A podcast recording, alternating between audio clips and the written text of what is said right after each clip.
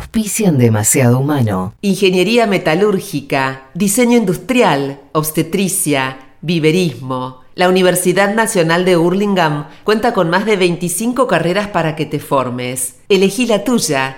Tu futuro está cerca. Más información en www.unaur.edu.ar. Tusquets Editores presenta Soy una tonta por quererte. El extraordinario libro de relatos de Camila Sosa Villada, autora del éxito internacional Las Malas y una de las voces más potentes y originales de la literatura contemporánea. Soy una tonta por quererte, de Camila Sosa Villada. Disponible en ebook librerías. El animal que hay en nosotros quiere ser engañado. La moral es una mentira necesaria para no sentirnos desgarrados interiormente. Sin los errores que residen en los supuestos de la moral, el hombre habría seguido siendo animal. Pero de este modo se considera algo superior y se impone las leyes más estrictas. De ahí que le horroricen los niveles más cercanos a la, animalidad. Humano, soy demasiado humano. Si fuera un animal, sería más honrado. Humano, soy demasiado humano. Como me arrepiento de haber bajado del árbol. No hay suficiente religión en el mundo para aniquilar a las religiones. No hay bastante amor y bondad en el mundo como para poder ser generoso hasta con seres imaginarios. Lo perfecto no ha de poder hacerse. Puede que la humanidad no sea más que una fase de la evolución de una determinada especie animal de duración limitada. Que el hombre salido del mono vuelva al mono. Que a nadie le interese lo más mínimo el singular desenlace de esta comedia. El error convirtió a los animales en hombres. ¿Podría la verdad volver a convertir a los hombres en animales? No sé qué pasa, no sé qué tengo. Al enemigo lo llevo dentro. No sé qué pasa, no sé qué tengo. El amor, la primavera, una bella melodía, la luna, el mar. Todo nos habla plenamente una sola vez al corazón. Si es que todas esas cosas llegan alguna vez a expresarse por entero. Humano, soy demasiado humano. Si fuera un animal, sería más honrado. Humano, soy demasiado humano. Como me arrepiento de haber bajado del árbol. Humano, soy demasiado humano. Si fuera un animal, sería más honrado. Humano, soy demasiado humano. Como me arrepiento de haber bajado del árbol. Humano, humano, demasiado humano. Humano, humano. Allí donde ustedes ven cosas ideales, yo veo cosas humanas. Demasiado humanas. Nuevo programa de Demasiado Humano. Arrancamos un nuevo lunes y nos toca. Volvemos a los mitos. ¿Se acuerdan que el, el- el primer programa fue un programa de, de mitos? Esperen que me subo un poco el retorno a esta. Em, ¿Qué será todo esto? Es tan claro, ¿no? Tan literal la escenografía que tenemos hoy que nos demuestra y nos anuncia el mito del que vamos a hablar, que es el mito del Minotauro. ¿sí? Habíamos empezado con el mito del, del andrógino, que es un mito, digamos, que Platón utiliza en el banquete con un objetivo específico. El mito del Minotauro, digamos, este, primero no es que está en... eh, no- es parte de una producción literaria como la platónica, eh, sino es de los mitos que circulaban en, la época de la antigua Grecia. ¿sí? Es importante detenerse en eso que, es, que tiene que ver con que estos relatos mitológicos no...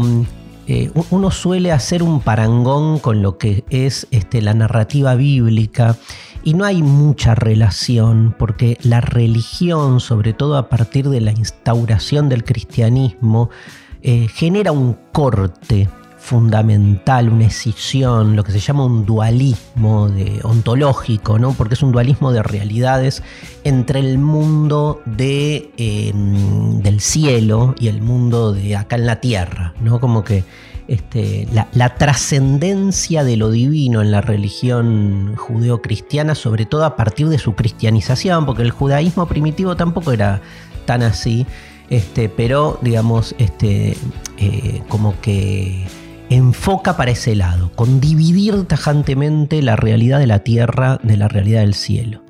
El mundo mitológico griego era más inmanente, como que las deidades este, convivían con los seres humanos todo el tiempo. Digo, los dioses griegos están acá alrededor mío en este momento, por ejemplo, este, ayudando o molestando a que todo esto salga bien, ¿no? Digo, este, por ejemplo, está Apolo por acá dando vuelta y eso hace que las palabras me salgan con fluidez, ¿sí? Este, y así podemos pensar la, aparición y la presencia de las deidades este, que están intrínsecamente en nuestra realidad. O sea, inmanente es eso, ¿no? Que son parte de. Em, y hay muchos mitos que no, no, es que había una duda acerca de, por ejemplo, la guerra de Troya, digamos, es una guerra mitológica, digamos, no solo por la participación directa de las deidades, sino porque realmente no hay registro histórico, ni siquiera en, en la época de los griegos, eh, de que haya sucedido tal como la eh, narró eh, Homero ¿no? en la Ilíada. Este, había como algún vestigio de alguna civilización, de alguna guerra antigua, pero digamos, lejos estaba de considerarse digamos, de históricamente, ¿no? Una verdad, aunque todo el mundo suponía, digamos, daba por hecho que había pasado. Con el mito del Minotauro pasa algo parecido, o sea, la, existencia, uno puede hacer una división entre, digamos, este, lo, la, convicción de cierta realidad existente, ¿no? La, idea de que este, lo que el mito relata realmente existió y después, digamos, todas las derivas de ese mito, ¿no? Lo, lo que el mito implica, como construcción teórica. El, mito del Minotauro es, fundamental por muchas cosas, pero sobre todo porque digamos, nos permite eh, desde la figura del Minotauro pensar en el lugar de lo monstruoso y pensar en el lugar de lo monstruoso al interior de cada uno de nosotros. Digo, todos somos en algún momento de nuestra vida el Minotauro. ¿no? Y entonces todos este, nos debemos pensar eh, esa dualidad de un minotauro, digamos, construido como un monstruo, pero un monstruo como en ese famoso cuento de Borges, que hoy vamos a, obviamente, a, retomar, La Casa de Asterión, tiene una vida interior que el mito no necesariamente pone, digamos, sobre el tapete, pero que rápidamente uno puede, digamos, este, ir construyendo esa interioridad Borges le da un lugar central y lo, invierte, ¿no? Este, eh, crea un minotauro bueno, diríamos, pero no bueno moralmente, no bueno porque haga cosas buenas según la tradición moral consuetudinaria, sino este, lo convierte en una especie de o sea, e, el anti, de antihéroe, ¿no? Este, con, todo lo heroico que tienen los antihéroes, el, Minotauro pasa a ser una figura de identificable, eso, de, con la que uno se identifica, por lo menos en el, en el cuento de Borges.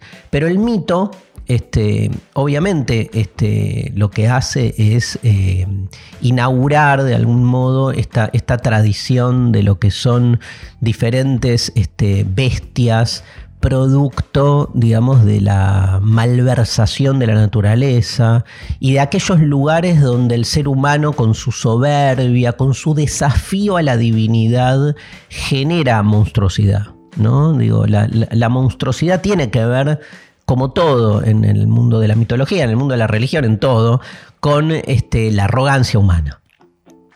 La cagamos. O sea, en algún momento la cagamos y al cagarla este, bueno, nada, lo, que se genera es la, presencia conviviente con nosotros eh, de, lo, de, lo, monstruoso en el sentido de lo que nos genera un rechazo, pero que de algún modo es algo de lo que no podemos prescindir, ¿no? Digamos, vuelvo sobre el concepto, si quieren, más psicológico, la peor monstruosidad este, que eh, está en la representación del Minotauro, no está fuera, está dentro. No solo porque todos podemos ser el, Minotauro, sino porque toda la, representación simbólica apunta a eso. ¿sí? ¿Se acuerdan que el Minotauro finalmente es encerrado en un laberinto? El laberinto, borgianamente, también es la figura de la vida, ¿no? Digo, no nada representa mejor eh, al laberinto que nuestra propia existencia, perdidos sin manera, sin forma de resolver o de escapar a la condición de la finitud. Digo, el, peor de los laberintos que nos, este, que nos enmarca, que nos contiene, es nacer para morir, ¿no? Digo, no, no hay laberinto mayor que ese y, de algún modo estar encerrado en ese laberinto y ahí al interior desesperadamente corretear de un pasillo a otro como hacía el Minotauro y en su desesperación despedazar a los seres humanos que, cual digamos víctimas que llegaban ahí este como digamos carne no carne en el sentido de como eh, eh, anzuelo, ¿no? No me sale la palabra, bueno, no importa.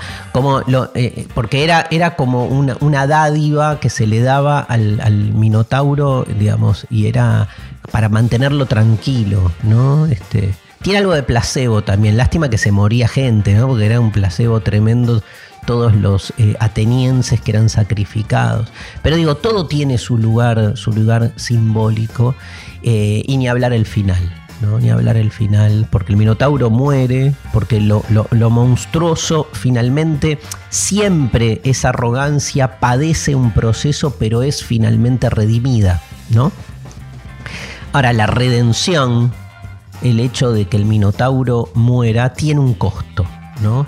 Y eh, el costo tiene que ver también con la dualidad, porque es, es Teseo quien mata al Minotauro con muchísima astucia, ayudado por Ariadna, acá está el hilo, ¿no? Famoso de, Ariadna, que le permite zafar, pero es, muy loco porque la historia casi nunca se cuenta hasta el final, que es que este, el, amor entre Teseo y Ariadna hace que Ariadna lo ayude. Ariadna era hermana del Minotauro y sin embargo después Teseo se va. Hay, hay un abandono ahí y una Ariadna que termina en los brazos de Dionisio. Pero vamos por orden porque obviamente entré en una especie de laberinto este, narrativo tratando de contar todo esto, pero me voy a tomar un poco yo estoy como en un laberinto con este eh, micrófono que me, como es una cadena que me aprisiona para abajo. Miren. Ahí está. Ahora después lo vamos a resolver. Em, vamos por orden. Ah, el café. Espera. Mm. El mito tiene un, comienzo como muy, eh, muy, muy concreto. Muy, esperen que, ahí está, muy particular, que es el siguiente, que es, em, parece que Minos, rey de Creta, tenía que terminar de convencer a su pueblo eh, tenía que ser, creo que elegido rey o ratificar su reinado, y el pueblo medio no le daba mucha bola, el pueblo cretense. Entonces lo que hace este Minos es pedirle a Poseidón, acá hay un primer acuerdo importante con, eh, el, con el dios, ¿no? con un dios, por eso decía que en la mitología siempre hay este, eh, una especie de de conflicto, desacuerdo con lo divino, algún tipo de, desafío también, o de ruptura, ¿no? Eh, y Poseidón, en principio, en principio los dioses confían en los humanos. Es justamente la, eh, eh, cómo el ser humano se caga sistemáticamente en todos los acuerdos, lo que termina este, después generando, digamos, este, esta especie de batalla permanente entre lo humano y lo divino, pero al principio siempre hay eh, una confianza, ¿no? Eh, y entonces este, le pide a Poseidón, Minos ayuda y Poseidón le manda un toro blanco, imponente, bellísimo. Este Poseidón era el dios del, océano, con lo cual este, este toro blanco surge como del interior del mar y parece que esa especie de, milagro es lo que ayuda y lo que hace que este, el eh, Minos como ratifique su, soberanía. ¿no? Entonces, este, eh, lo único que le pide a, a Minos, Poseidón, es que una vez que sea electo rey, lo sacrifique, se lo devuelva ¿sí? Pero parece que Minos como medio se engancha con el, con, el Minotauro, ay, perdón, con el toro, se engancha en el sentido de que, este, nada, no se sabe si le gusta, si queda como, digamos así, como enganchado, no se entiende bien cómo, ¿no? El mito dice que se queda como enganchado, pero, digamos, lo que, qué loco, ¿no? Que se queda enganchado y yo estoy enganchado. Este, pero mm, la psiquis, ¿no? No, no. la psiquis gana siempre. Em, y nada, y se lo esconde, como que no... Eh, eso, se lo esconde y no, no se lo devuelve. Entonces, digamos, em, ¿qué hace Poseidón? Se enoja muchísimo por el no cumplimiento por parte de, de, Minos del Acuerdo y este, se venga como hacen todos los dioses. La venganza es, es tremenda, lo que hace es este, generarle a Pasifae, que es la esposa de Minos, mucho deseo en relación a ese toro. O sea, es como que le invierte, ¿no? Eh, o sea, lo, que a Minos le pasaba, que era la atracción que le generaba el toro, este, que es de algún modo ese deseo ¿no? Este, lo invierte y lo reconstruye en un castigo. ¿sí? O sea, lo que hace de algún modo Poseidón es tomar ese deseo y volverlo algo negativo, que, son las formas como más eh, usuales este, con las que muchas veces se castiga al, ser humano, se lo castiga con lo mismo que el ser humano desea, este, lo mismo que nos genera este, deseo, que nos genera atracción, lo mismo que nos cautiva, es al mismo tiempo lo que nos demuele, es al mismo tiempo lo que nos, nos derrumba. ¿no? Y, y se enamora alocadamente del toro blanco este, y necesita, es muy loco el mito porque necesita este, como tener este, sexo con él, era un deseo este, sexual, no era un deseo de otro tenor. El mito es muy este, carnal en ese sentido, ¿no? muy crudo. Este, Pasifae necesita cogerse al toro, era como es como muy este, lapidario el, eh, la sentencia y entonces no podía, sobre todo porque el toro no, reparaba en ella, sobre todo porque era un toro este, y ella era este, una, una mujer y entonces lo convence a Dédalo, que era el arquitecto más famoso de, de esa época, que la ayude y Dédalo construye una, una vaca de madera así como lo escuchan. No tiene mucho sentido, pero una vaca de madera, este, como, este, como el caballo de Troya, bueno, algo parecido, pero era una vaca de madera donde este, Pasifae podía como revestirse de, de esa, digamos, de esa estructura. Y entonces es como que el toro vio una vaca, porque era de madera, y dijo, ah, esto me interesa y Pacify estaba dentro y ahí sí tienen este, relaciones. Cosa que es inaudito. Primero que el toro no se dado cuenta que este, había, que la vaca era de madera. Ponele que este, pasa. Pero, digamos, es, es muy loco porque queda embarazada Pacify del Minotauro. Lo loco es cómo queda embarazada o sea, ¿cómo se da? Yo siempre me quedé, me acuerdo que de chico tenía como la duda esta, ¿no? Cuando había, este, es, uno de los primeros mitos que yo conocí de, muy pequeño.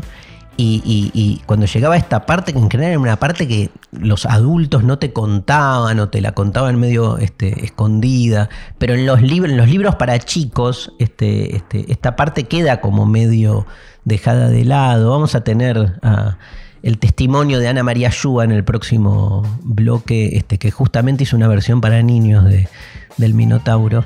Pero siempre como que me sorprendía y me asombraba una situación que parecía insólita, que es que este, haya quedado embarazada Pasifae este, y era, se me volvía, comillas, monstruoso el encuentro sexual entre el toro y pacify al interior de la vaca. Imagínense esa escena para que quede embarazada. Bueno, cuestión es que queda embarazada y nace el Minotauro.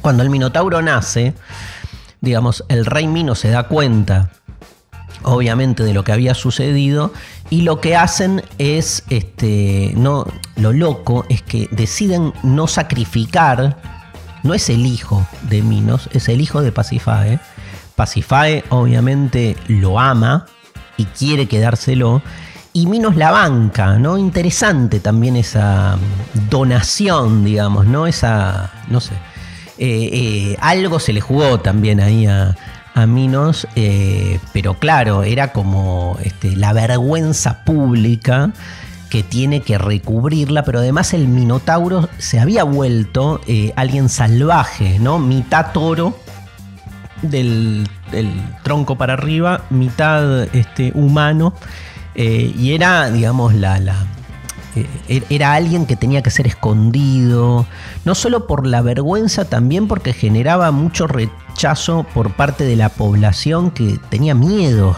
o sea, er, era una figura terrorífica, este, por lo híbrido, ¿no? Otro tema interesantísimo a pensar del mito del Minotauro, la hibridez, ¿no? Y cómo rechazamos todos somos híbridos, no solo todos somos el Minotauro, sino que todos somos también híbridos y sin embargo este, nos creemos puros, ¿no? Nos creemos como definidos, nos creemos este, digamos, sin ningún tipo de contaminación. E, esta figura es la hibridación llevada a la exasperación, porque es mitad toro mitad humano, ¿no? Este, pero digo, la, la principal abyección, si quieren, es el encuentro entre Pasifae y, el toro, que es lo que queda soslayado después, este, porque nos centramos en esa figura del Minotauro, que es una figura bestial, asesina, pero de una, una, forma del asesinato bastante contradictoria, porque no es que el Minotauro deseaba matar gente, sino que en algunos relatos, que vieron que los mitos también tienen versiones, este, consumía carne humana el, el Minotauro, cosa muy extraña porque los... Este, los toros este, no, no, no comen carne, no son carnívoros, ¿no? Por lo que entiendo. Sin embargo, este, claro, como que esta abyección, digamos, lo dota de un montón de características así salvajes. Este, y entonces, este, justo Creta invade Atenas y el castigo que le profiere eh, eh, Minos a, a, todo esto, Minos este, seguía invadiendo lugares y había, se había empoderado. O sea, otra, otra interesante paradoja, ¿no? Digamos, porque de algún modo este, logró su objetivo a pesar de todo. Y mm, invade Atenas y le exige al, rey Egeo que este, le entregue, ahí difieren un poco los números, pero eran como si les dijera 14 personas por año o, cada 7 años. Hay, hay como distintas este, descripciones. La cuestión es que venían los prisioneros atenienses que aparte tenían que ser entregados por el rey de Atenas y este, entraban al laberinto, se perdían y el Minotauro se los morfaba. ¿no? Este, lo, interesante es que todo el que entraba al laberinto no podía salir, pero el mismo Minotauro no podía salir, estaba condenado. Sí podía encontrarlos ahí adentro, al interior de esta, de esta vida, ¿no? este, que es ese, ese laberinto al que había sido confinado. Em, uno de los hijos de Geo es Teseo, que decide ir él a resolver el asunto y el final es conocido, ¿no? Teseo llega, eh, es como un héroe, más van la letra, ¿no? Ahí tienen las dos figuras del héroe y del, antihéroe. Este, ¿Cómo no empatizar con, con el Minotauro, por favor. Pero bueno, este, viéndolo ahí, o sea, obviamente asesino, todo lo que quieran, pero a partir de una, este, un condicionamiento por default, la verdad, no solo irrebasable, sino insoportable. ¿Qué hacer? Y es un poco la pregunta, la pregunta que se hace Borges en, en, su versión del Minotauro, que vamos a ver después en el segundo bloque, que es este, qué hacer con, con con la imposibilidad de un reconocimiento pleno, con la, la, disidencia de uno con uno mismo, ¿no? Eso es el Minotauro. Todos tenemos así, todos somos híbridos y todos tenemos un aspecto este, que nos sobrepasa y que no, no, no, no llegamos a dominar. Teseo se enamora de Ariadna y le pide a Ariadna ayuda y se les ocurre algo muy pavo, que es básicamente desenrollar un, hilo y eh, Teseo lo lleva, se ata a ese hilo como para después de matar al Minotauro poder salir del laberinto este, siguiendo este hilo de Ariadna, ¿no? el hilo de su eh, enamorada, este concepto que ustedes conocen, el hilo de Ariadna es como la forma de resolver un problema, ¿no? Y de encontrar el camino, el método. Métodos en griego, la palabra significa camino, ¿no? el camino que me permita como salir de ahí. Y hay, mucha discusión acerca de cómo lo mata, si lo mata con las manos, si le clava una espada, pero lo cierto es que Teseo logra. Nadie entiende por qué cientos de este, prisioneros este, no pudieron matarlo y Teseo sí. Bueno, era el grosso y logra, gracias al hilo, salir del laberinto y terminar con este suplicio. Como les conté antes, la, relación entre Teseo y Ariadna es bastante conflictiva porque es un enamoramiento furtivo. Muchos dicen que Teseo la usó Ariadna y finalmente la abandona.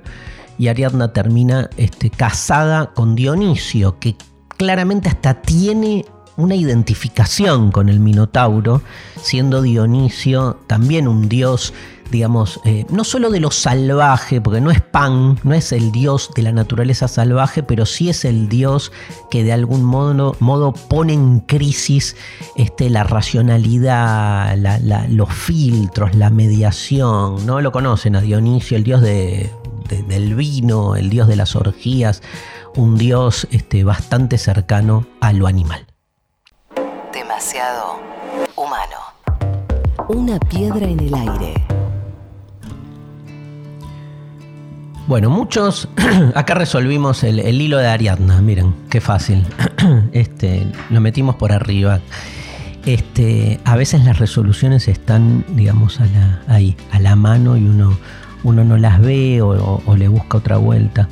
Y tiene algo que ver con cómo salir de un laberinto, ¿no? Digo, los laberintos, de algún modo, este, es muy loco porque en el mito constituye el laberinto una resolución del problema, ¿vieron? Es como que eh, una resolución, digamos, provisoria, porque en definitiva este, tiene como eh, consecuencia la muerte de esos prisioneros que necesariamente este, eran como entregados al, al, Minotauro para que se los coma. ¿no? Este, sin embargo, el laberinto aparece este, como, como estrategia primigenia como una forma de este, ir como postergando el problema, ¿no? O sea, el laberinto como una cárcel. Algo de eso hay en la literatura borgiana. Borges este, obviamente se enamora muchísimo de, no solo del mito del Minotauro, sino de muchas de las figuras que están presentes. Ahí el laberinto, saben, como los espejos, como el tiempo, son temas recurrentes en la literatura de Borges.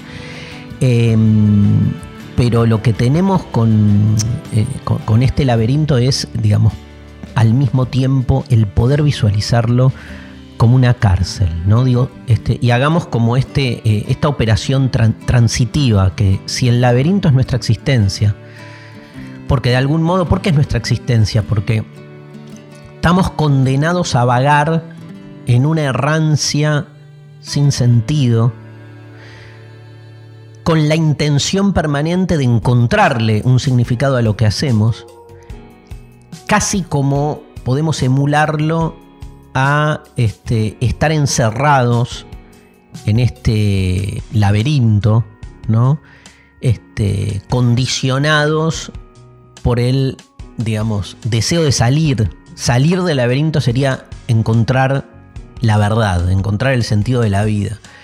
Pero, digamos, este, como que la vida se transforma, si fuésemos todos minotauros, en una especie de búsqueda, este, de persecución infructuosa, ¿no? Porque vivir adentro de un laberinto, sabiendo que es un laberinto, si no lo sabemos, de algún modo estamos salvados, pero sabiendo que es un laberinto, nos condena a no hacer otra cosa que intentar encontrar la salida.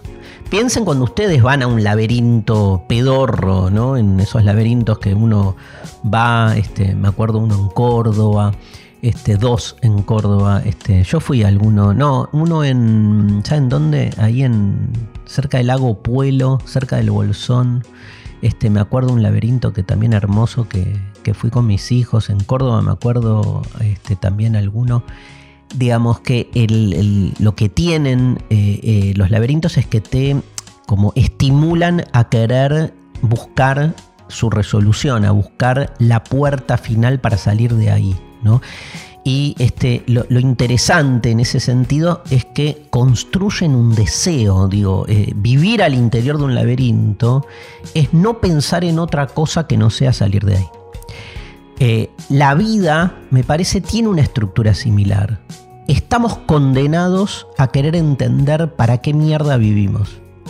Y ese es nuestro laberinto, digamos, que este, no solo, digamos, este, eh, nos atraviesa en ese propósito, sino que nos normaliza en un propósito que no tiene resolución, porque así como del laberinto no salís, el sentido de la vida ni en pedo lo descubrís, porque no solo no existe, sino que este, queda en una zona, o sea, no es que no exista, hay una puerta de salida del laberinto, pero todo está hecho para que no la encuentres. Vale, con el sentido de la vida pasa algo parecido. No vamos a descubrir cuál es el sentido de la vida, aunque podría ser que de casualidad, porque en el laberinto muchas veces uno sale sin proponérselo, ¿no? Qué loco. Puede ser que encontremos el sentido de manera contingente, casi accidental. Em, y ni hablar, pienso también en, no sé, en Truman Show, porque se me vuelve esa imagen de, de, Truman saliendo de ese laberinto en el que estaba este inserto, que era ese set de televisión. Digo, ¿qué haces afuera? ¿No? Este, cuando uno sale del laberinto es como, uno siempre está pensando, bueno, quiero encontrar el sentido de la vida. Listo, se la encontré. ¿Y, cómo sigue la vida entonces? O sea, si no hiciste otra cosa que estar tratando de salir de una estructura condicionante, una vez que salís, o sea, no entras a otra estructura condicionante o no estás buscando también reproducir esa forma de la salida, ¿no? Eh, tal vez no, y tal vez lo, lo, inédito, lo radicalmente otro de la existencia tenga que ver con encontrar justamente lo que hay afuera del laberinto que ya no tiene ninguna forma reconocible, como el Minotauro, ¿no? Digo, reconocer el Minotauro que somos tal vez no tenga que ver con encontrar nuestra monstruosidad, sino con este al revés, con entender que esa monstruosidad es la que tal vez más nos define y lo que estamos deconstruyendo, desarmando, es el ideal de este, ese recorte taxativo que nos define binariamente o en humanos o en toros, ¿no? Como en el caso este que estamos analizando. Bueno, le pedimos a, Daniel Meca, que es periodista, poeta, gestor cultural, docente, egresado de TEA, trabajó en distintos diarios, creador del Centro de Atención al Lector y del Borges Palusa, autor de libros de poesía como lírico, haikus periodísticos y música de incendio. Le pedimos, Daniel Meca, lo pueden seguir en Twitter y en Instagram, que este, nos haga su, su lectura de La Casa de Asterión. Este, y quiero decir algo, ahora le damos este, la, la palabra a Daniel. En la casa de Asterión, lo que hace Borges, algo anticipé, es invertir el relato. El Minotauro es alguien que de alguna manera no es ese ser bestial carente de pensamiento, de interioridad, donde lo animal parecería quitarle humanidad. Al revés, es el más humano de los humanos. Como que la, la, la, constatación de su forma taurina evidencia el animal que también somos. Y el Minotauro, eh, ¿por qué es más humano que los humanos? Porque se hace cargo de su parte animal. Se hace cargo de aquello que no puede dominar, de algún modo. Muy interesante. Y en esa lógica, el Minotauro está pidiendo el relato que hace Borges en primera persona del Minotauro, en la casa Asterión es uno de los nombres del Minotauro, genera una sensibilidad porque es alguien que no entiende lo que le está pasando y que de algún modo su padecer termina abandonándose al pedido redencional de que alguien le dé muerte porque no se soporta a sí mismo. Pero el clamor del Minotauro diciendo no quiero ser esto es de una humanidad, de una sobrehumanidad. Un superhombre nichano, casi les diría. Y entonces este, hay una lectura en el Zaratustra del superhombre donde este, hay un, este, este ser humano del futuro que deja atrás esta mierda que somos. Eso sería el, el transhumano, el superhombre. Se reconcilia con algo animal. ¿no? Este, y ese final hermoso de la casa de Asterión, donde uno no entiende nada porque el Minotauro está haciendo esa confesión de, de su bondad y de su. nada, de su debilidad. Y Teseo, ¿se acuerdan? No, bueno, léanlo, está buenísimo. Teseo que sale, aparece de la nada en los últimos tres renglones y sale diciéndole a Ariadna, este, lo creerás Ariadna, el Minotauro apenas se defendió, le dice, ¿no? O sea, no, este, como no, no entendiendo, fue ahí a matar al monstruo y se encontró con este, la sensibilidad pura y alguien que lo único que quería era terminar con su padecer. Lo escuchamos a Daniel Meca.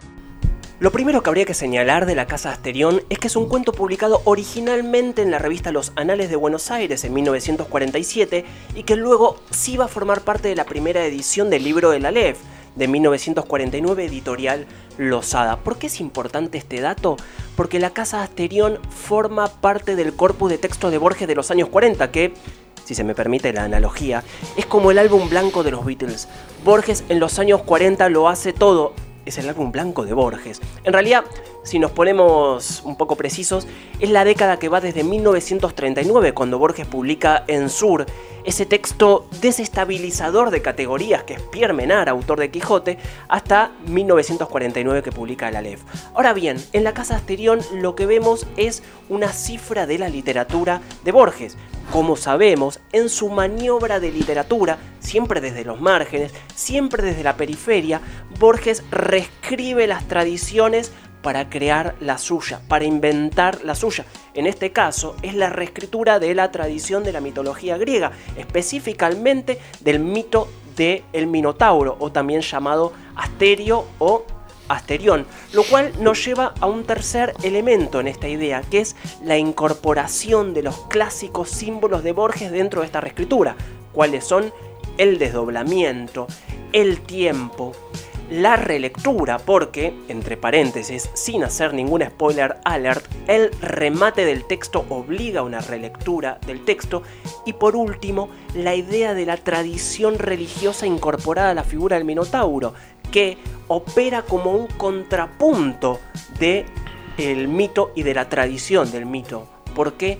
Porque este Minotauro es un poeta y este poeta es un creador, lo cual nos lleva a una frase muy, a un verso muy reconocido del poeta Vicente Huidobro que dice, el poeta es un pequeño dios. En este caso, análogamente, el Minotauro es un pequeño dios y es un poeta.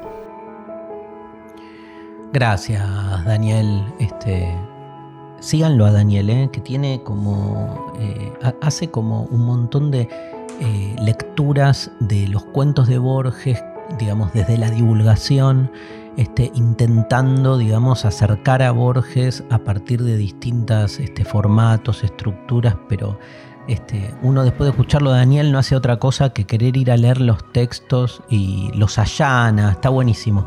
Este, de Meca con doble C. 1, de Meca 1 en Twitter y Daniel Meca con doble C en este, Instagram. Eh, bueno, dijo muchas cosas. Eh, bueno, el spoiler ya está. O sea, es, una página, Daniel, digamos, este, la casa de, Asterión. Este, está buenísimo lo que nos dice de cómo la producción borgiana de los 40 están los, mejores cuentos. A mí este cuento me maravilló siempre desde, desde chico. primero porque yo era como muy devoto consumidor de mitos, digamos. una de las formas por las que llegué a la filosofía eh, fue la, como la, la atracción de todo el mundo mitológico, tenía mi, mi libro de mitos, Vengo de un colegio religioso de chico, con lo cual este, la relación con la mitología era como bastante cercana. Incluso lo que hoy puedo llamar mitos bíblicos me, fascinaban y me fascinan, ¿no? Y llego a la filosofía de algún modo por ahí, ¿no? Pero el, caso de la, de la, casa de Asterión, lo conté más de una vez, este, tuvo que ver con, estar en el colegio secundario y escuchar a una profesora de literatura, estaba en segundo año, este, leer el, cuento y quedar absolutamente estremecido, sobre todo porque conocía el relato original del mito y cuando escucho este, la narración de Borges presentando al Minotauro desde un lugar no solo anverso, sino el lugar en el que yo me sentí identificado, porque lo que yo no entendía con mis 12, 13 años es por qué mierda me sentía, empatizaba más con el Minotauro que con Teseo, que con todos los, el, resto de los supuestos este, humanos normales, ¿no? Entonces, es como les debe pasar con, con Gregorio Samsa en la metamorfosis de Kafka, este, donde ahí está como más, más direccionado la búsqueda de identificación con el personaje. Acá no, el, Minotauro claramente es a quien hay que matar, pero es como que eh, hay una parte donde uno ve primero el condicionante. Yo no hice nada para haber nacido mitad toro o mitad humano, no sé qué es peor a esta altura digamos. Y, por otro lado, digamos, tampoco hago nada para estar como dotado, según el mito, de esta necesidad de destrucción del otro, ¿no? El laberinto, todo lo que ya dijimos, me parece que el mito da para mucho, pero hay como una identificación con el personaje. ¿Qué hace Borges?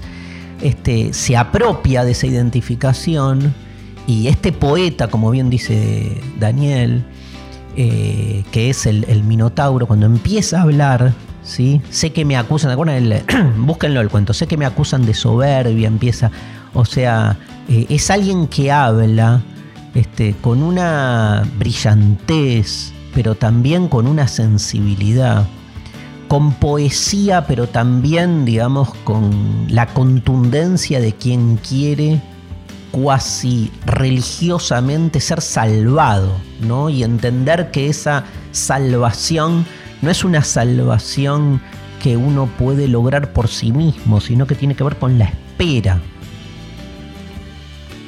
Él no elige a su redentor, tiene que llegar, pero digamos, el cuento de Borges dice, uno de los últimos hombres que maté me dijo que ya va a llegar mi redentor. ¿Cómo será? Dice, será como yo, mitad toro, mitad hombre. Será solo un toro.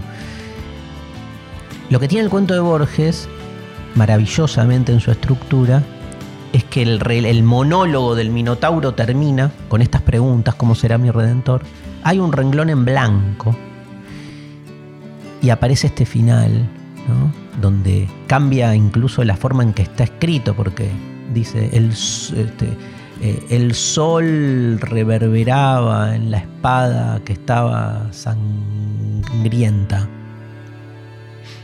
Cambia el registro. Y se abre un diálogo, no había, ¿no? Lo creerás, Ariadna, este, dice Teseo, el, Minotauro apenas se defendió.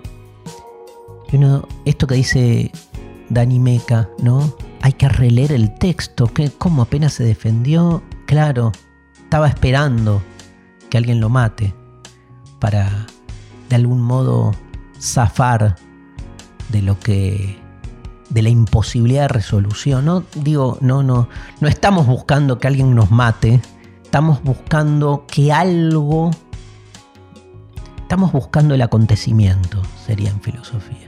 Un acontecimiento, algo que nos saque del laberinto. De los laberintos se sale por arriba, ¿no? ¿Qué es ese arriba inesperado que nos permite darle otra vuelta. Este, este relato mitológico, como les dije, a mí me, fascinaba de niño. Y entonces, este, bueno, le pedimos a Ana María Yuga. En Instagram está eh, como Ana María Yuga con SH. Que, nos cuente qué, le- qué- qué le motivó a ella, porque hizo una versión para chicos del Minotauro. Eh, me encanta. Yo, ah, mi hijo menor es uno de los mitos que más ama y me pide que se lo cuente siempre de nuevo, ¿no? Eh, es una de las escritoras más importantes de nuestro país. En el 2014 recibió el premio Conex de Platino y el Premio Nacional de Literatura. Escribió novelas, cuentos, microrelatos y literatura infantil.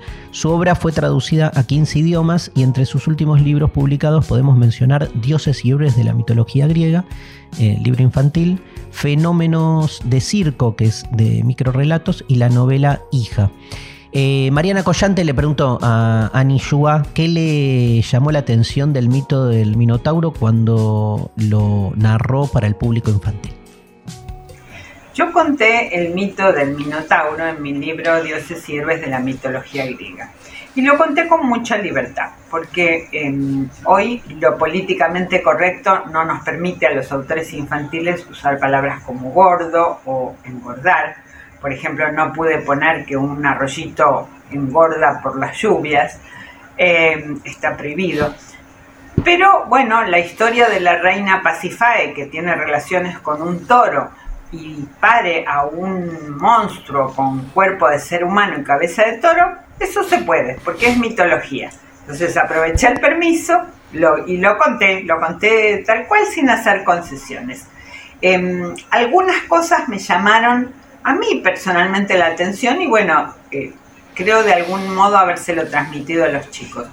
Una es, eh, bueno, cómo, eh, ¿por qué nunca los 14 jóvenes atenienses que el Minotauro eh, recibía y se comía en el laberinto todos los años, por qué esos 14 jóvenes nunca lograron ponerse de acuerdo, atacarlo y vencerlo? Y tuvo que venir Teseo. Eh, la otra cosa que me llamó la atención es que el Minotauro se comiera a la gente, porque el Minotauro tenía cabeza de toro y los toros y las vacas no se comen a la gente. Eh, y la otra cosa que me llamó muchísimo la atención y creo haberlo transmitido es eh, cómo fue que el rey Minos, el marido de Pasifae, aceptó que su mujer hubiera tenido relaciones con un toro, porque estaba enloquecida por el dios, y prohijó a ese monstruo, el Minotauro, como si fuera su propio hijo. Gracias, Ani. Con, con Ana María Yua hicimos un montón de cosas hace años. Y bueno, un placer. No la veo hace muchísimo, así que este, primero le mando un beso gigante. Tremendo, ¿no? Este, que no le hayan dejado poner que el arroyo engordó.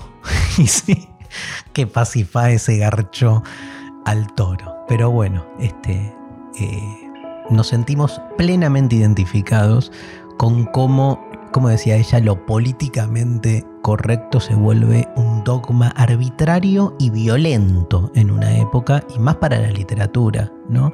Em, bueno, este, por otro lado, este, todo lo que marca está buenísimo eh, y me encanta, digamos, em, pensar que este tipo de mito probablemente, eh, no sé, estoy hablando al pedo, eh, porque no, lo sé, pero digo, ¿cómo trabajarlo con un público infantil?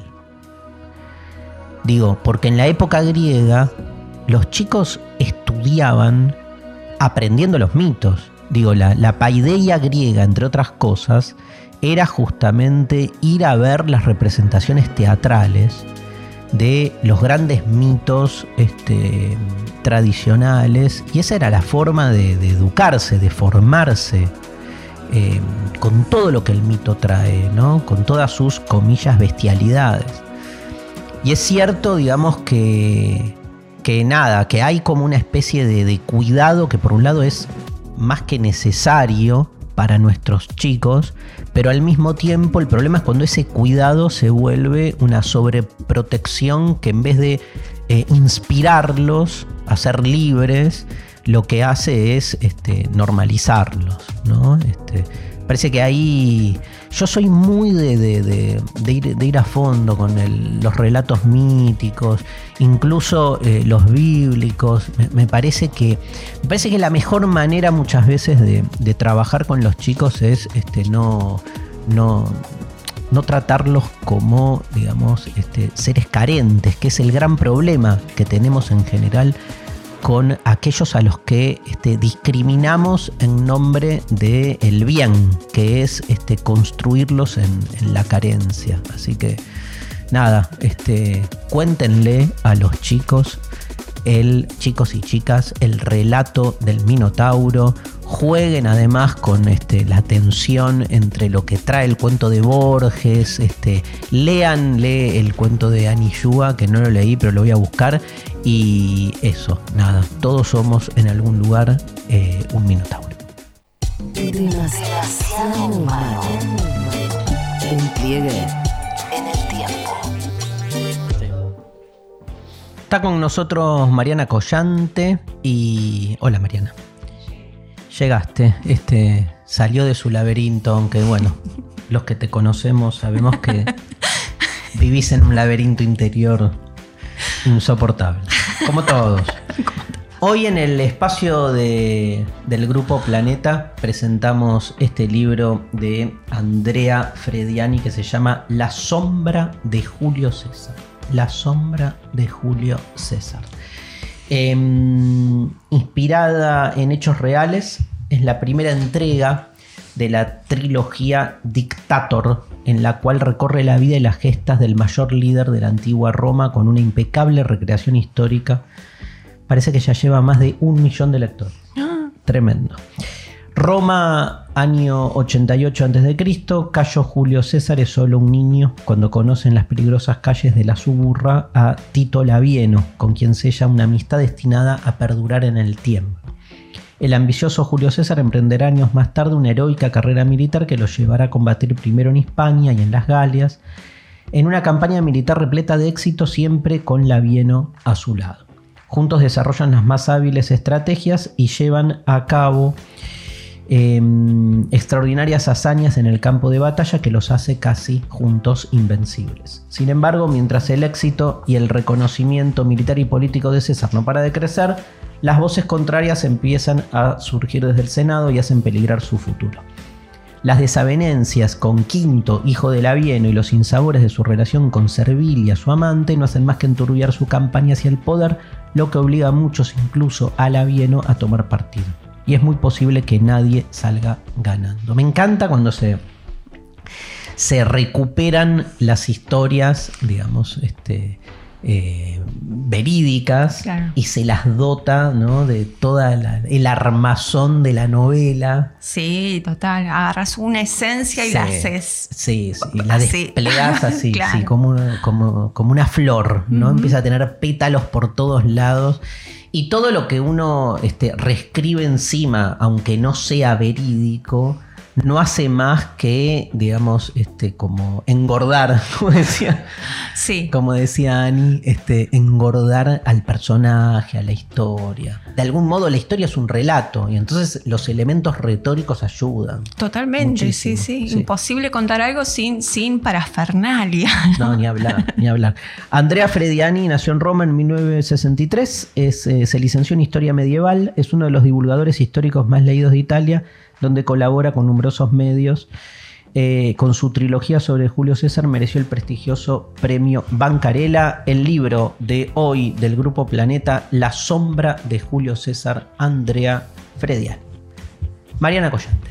Bueno, yo traje, y ustedes ya lo han visto por aquí, arriba de este escritorio, el libro que voy a comentar hoy, que es Los Reyes de Julio Cortázar, que es como terminas de escuchar esta clase y te pones a leer La Casa de Asterión primero y luego Cortázar y cerrás, cerrás capítulo Minotauro. Todo completísimo. Total. Así que bueno, primero te voy a hacer escuchar a Julio Cortázar, lo traje, para que cuente cómo se le ocurrió esta historia. Los Reyes es una versión del, del, mito, Minotauro. Sí. Pero la de Cortázar. A ver, lo escuchamos a Cortázar. Un día de golpe, así en un viaje en, esos, en que te aburres, de golpe sentí toda la, presencia de algo que resultó ser pura mitología griega, lo cual creo que le da razón a, Jung y a su teoría de los arquetipos, ¿no? en el sentido de que todo está en nosotros, que hay una especie de, memoria de los antepasados y que por ahí un, un tuyo que vivió en Creta 4.000 años antes de Cristo, pues a través de los genes y de los cromosomas te, te manda así algo que corresponde a su tiempo y no al tuyo. Y tú sin darte cuenta escribes un cuento o una novela y en realidad estás transmitiendo un mensaje muy, muy antiguo y muy arcaico. No tengo otra explicación que dar, aparte de que es muy bonita, tú vas a No tengo otra explicación que dar, porque en ese momento yo no tenía, no tenía preocupaciones de tipo mitológico, ni mucho menos. Me interesó siempre la literatura griega y la mitología, pero no al punto de identificarme así. Bueno, pues eso en ese colectivo, que nada, nada tiene de griego, eh, salió así la noción del laberinto, en fin, el mito de Teseo y el Minotauro. Pero sucede que yo lo vi al revés. Mm, mm, mm, Me encanta esto de por qué se le ocurrió, viste que los, los escritores postas dicen, yo qué sé. Estaba ahí, apareció y empecé. Total, me mandaron el, ADN histórico. No, porque los escritores no grosos dicen, sí, estuve tres años buscando. Este, yo qué sé, o sea, no hay nada. estaba en el colectivo, estaba en el baño. le, faltó decir, estaba en el baño. Eh, pero bueno, ahí, ahí adelanta un poco cuál es la perspectiva que va en el mismo sentido de Borges, de considerar a Minotauro un poeta. Y acá él escribe en este texto que es un híbrido total porque eh, está separado en cinco escenas.